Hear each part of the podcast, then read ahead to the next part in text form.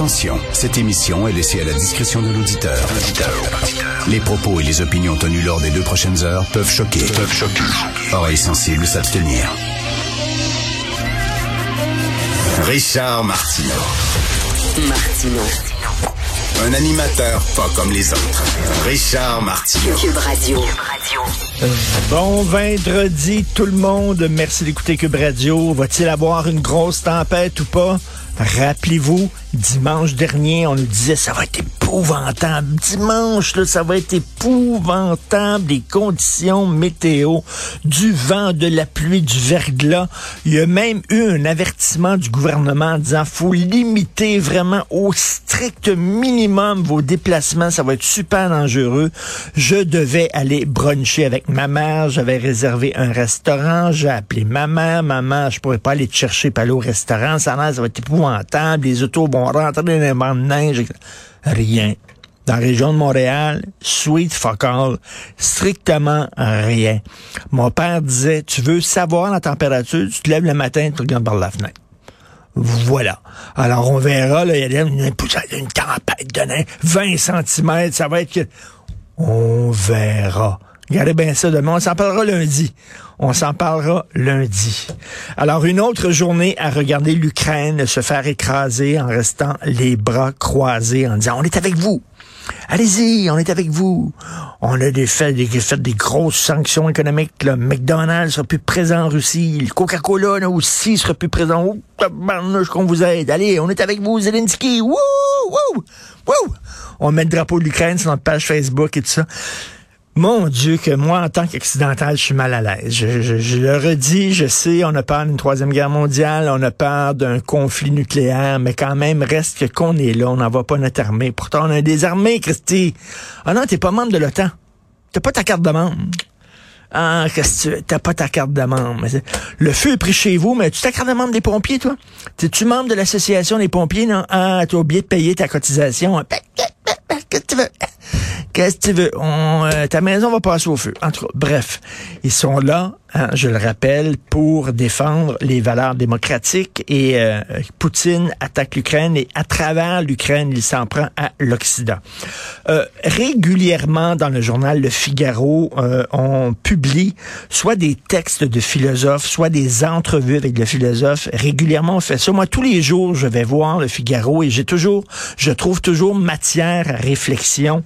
Et là, c'est le philosophe français Luc Ferry qui est interviewé sur Poutine. J'aime beaucoup Luc Ferry. Je le trouve toujours très, très intéressant. J'ai lu beaucoup de ses livres. Et il parle de Poutine, de son attitude, de la façon dont il voit le monde. je trouve ça très intéressant, ce que dit Luc Ferry. Il dit, il faut se mettre dans la tête de Poutine pour le comprendre, bien sûr. Il dit, Poutine, il se dit dans sa tête, là, il est en avance sur nous autres. OK, il dit, l'Occident, c'est terminé. C'est fini. La preuve, il en a la preuve tous les jours. On est plus prêt à mourir pour défendre nos valeurs. Alors, c'est un signe pour lui de décadence. Et là, je vais vous lire ce qu'écrit, euh, ce que dit Luc, Ferry dans cette euh, entrevue-là, qui est fort intéressante.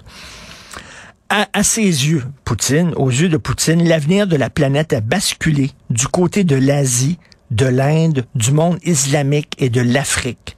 Dans ces conditions, être à la fois craint et haï par des démocraties molles, pour lui, il s'en fout. C'est anecdotique. Culturellement, scientifiquement, démographiquement, économiquement, militairement, l'avenir sera chinois. Cette analyse lui semble d'autant plus évidente qu'elle rejoint celle de nombreux Occidentaux. Et c'est ce que dit Ferry. Dans ces conditions, perdre, perdre l'appui de l'Occident, mais gagner celui de la Chine, s'associer avec elle pour conquérir le monde, pousser ses pions en Afrique, et pourquoi pas inviter un jour l'Iran, le Brésil, l'Asie du Sud-Est et même l'Inde à rejoindre ce club est un pari qui, hélas, n'a rien d'absurde. Et c'est ce qu'il dit. Il dit, regarde, ça fait longtemps qu'il y a des philosophes qui disent l'Occident, on est en déclin. Démographiquement, on est en déclin. On fait beaucoup moins d'enfants euh, qu'en Afrique, qu'en Asie, euh, que partout ailleurs. Euh, militairement, on est en déclin. On le voit. Hein? récemment, au, au fil des dernières années, on a sous-financé nos armées au Canada, entre autres. L'OTAN fait une opération en Norvège pour protéger l'Arctique. On envoie 30 000 soldats. Le Canada qui fait sa part, on est membre de l'OTAN. On va faire notre juste part. Envoie 10 soldats. Alors, euh, donc, démographiquement, on est en décadence. Militairement, on est en décadence. Économiquement, euh, on va se faire dépasser bientôt par la Chine et peut-être, qui sait, par l'Inde. Alors lui, Luc Ferry dit, il fait le pari Poutine, il va juste un petit peu plus loin, là. il est juste un petit peu plus en avance, mais il dit l'Occident commence à décliner depuis quelques années.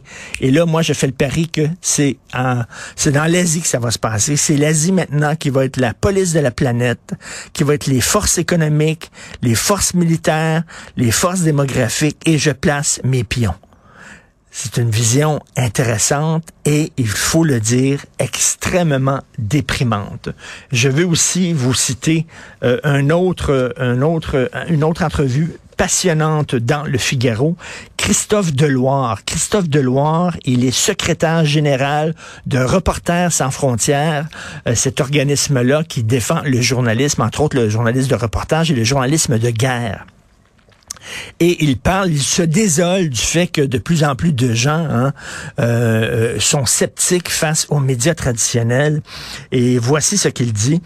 Dans une guerre, le danger, c'est la désinformation et les rumeurs. C'est aussi les biais inconscients, les deux poids, deux mesures.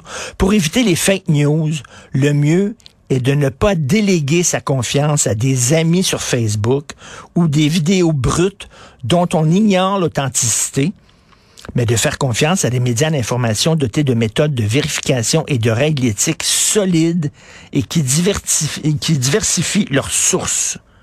Voilà.